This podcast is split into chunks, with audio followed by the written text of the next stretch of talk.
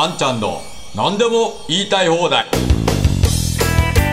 皆さんこんにちは。あんちゃんこと安藤博です。本日もあんちゃんの何でも言いたい放題ということでお話をしていきたいと思います。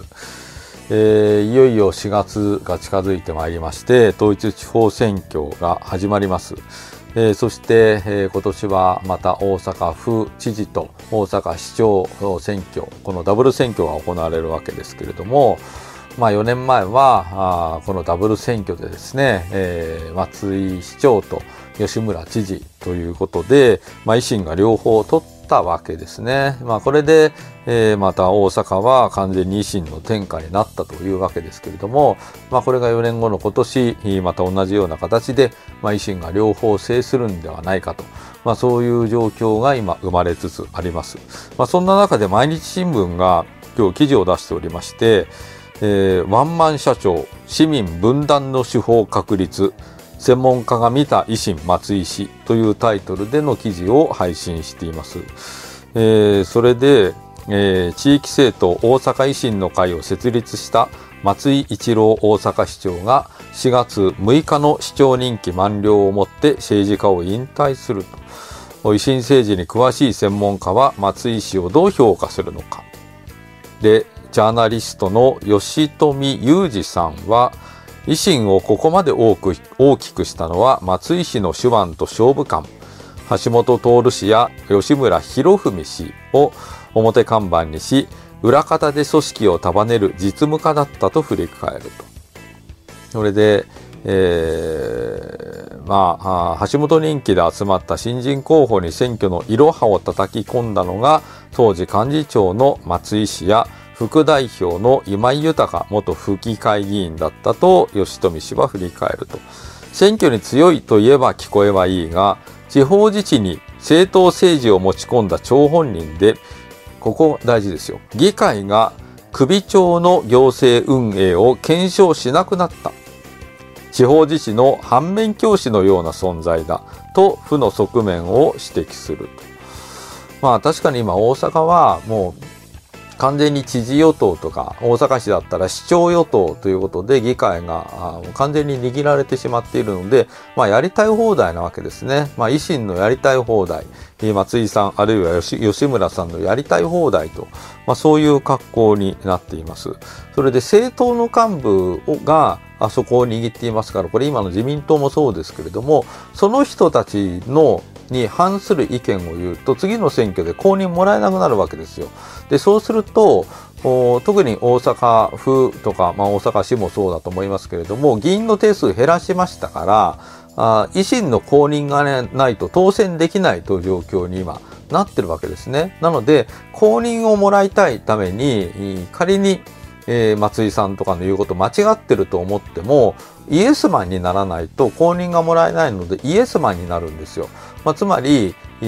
今の国で起きていることと一緒で、小選挙区制で、その選挙区からは一人しか当選しない。しかも、与党からの公認をもらったら圧倒的に有利で、そして与党の幹部に睨まれたら公認がもらえなくなる、公認が外される恐れがあると。まあそういう状況になれば、当然意見言えなくなってみんなイエスマン化するんですよね。まあ、今の国政政、国政における自民党なんかもそうですし、まあ大阪でも同じことが起きてるってことですよね。そして、え政党政治をこの地方自治に持ち込んだがために、政党同士の争いになってしまって、府民とか市民の生活よりも政党のメンツが優先されると。まあ、そういう政治に変わっていったっていうことなんですよね。で、これは、まあ、本当にここでも書いてあるような、あ反面教師のような存在だと。こういうことです。そう要するに、ああいう風になっちゃいけないよっていうことなんですよ。まあ、首長とか、まあそういった、まあ、総理とかもそうですけれども、一部の政党のための政治をするんではなくって、地域の住民全員の幸せを考えなきゃいけないと。だから政党っていうものをあんまり表に出さないっていうのが、あ今までの首長の選挙のやり方だったわけです。つまり、選挙に出ようと思ったら政党からは抜けて、え政党から離党して、そして無所属ですよと、みんなのための選挙やるんですよと、ただ応援してくれるのは確かに自民党とかそういうところを応援してくれるけれども、自分は無所属なんだと。みんなのための政治をやるんだと。まあ、これが、あの、地方自治でやられてきた手法だったんですけれども、維新の会は、俺は維新の党の候補者だっていうことで選挙をやるわけですね。なので、俺が勝ったんだから、俺の言うことが正しいんだと。俺が民意だっていうことで、強権的に政治をやっていくと。まあ、そういう手法が大阪では、まあ、維新の会が確立をしたということです。で、ということはですね、この政党に反する意見を言う人は、あある意味排除されていくわけですよ。排除されていくわけですね。そして、俺のやりたいようにやるのが政治だと。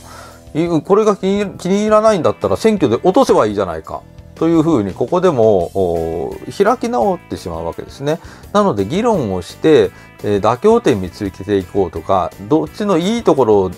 みんなで話し合って作っていこうよっていうことじゃなくて俺が正しいんだという状況になってしまって、えー、大変こう息苦しい状況を生み出してしまうとそういうことなんですよね。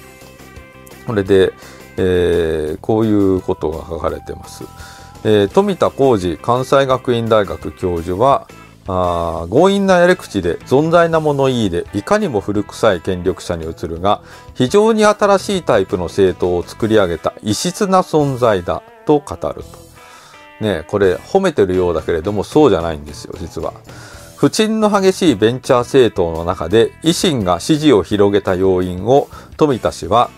橋本氏の人気でのし上がり市民の間に生じた分断を組織化する新しいスタイルを確立し中心となったのが松井氏だったと分析する、まあ、つまり分断を要するに敵を作るわけですよ。この中であいつが既得権益だとか言って敵を作りますよね。そしてこの敵に対するこっちがいいいい奴らなんだ善玉なんだっていうことでここをギュッと束ねて政治エネルギーにしていくということですね。つまり敵を作るというこの市民の間で分断を生み出すというスタイルなんですよ。だからこれはね本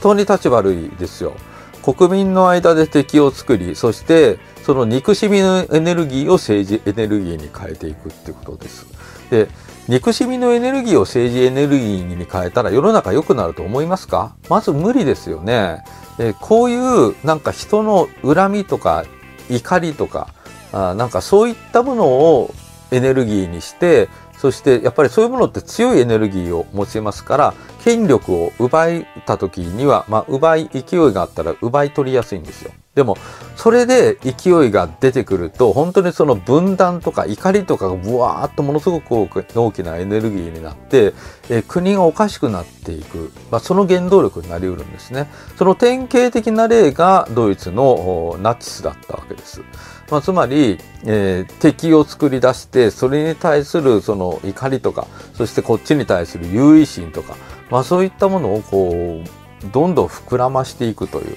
まあ、そういう危険性を帯びて帯びているということなんですね。なのでこれ極めてまずい状況だと思うし、まあ、この毎日毎日新聞はすごくいい記事を出してるなと思いますがこれから4月統一地方選挙の中で、えーまあ、いろんなところで維新の候補者が出てくると思います。そして身を切る改革っていうことを訴えていくと思いますが身を切る改革っていうのは自分が切られる自分が切るばかりじゃなくて市民の生活も切っていくんですよ。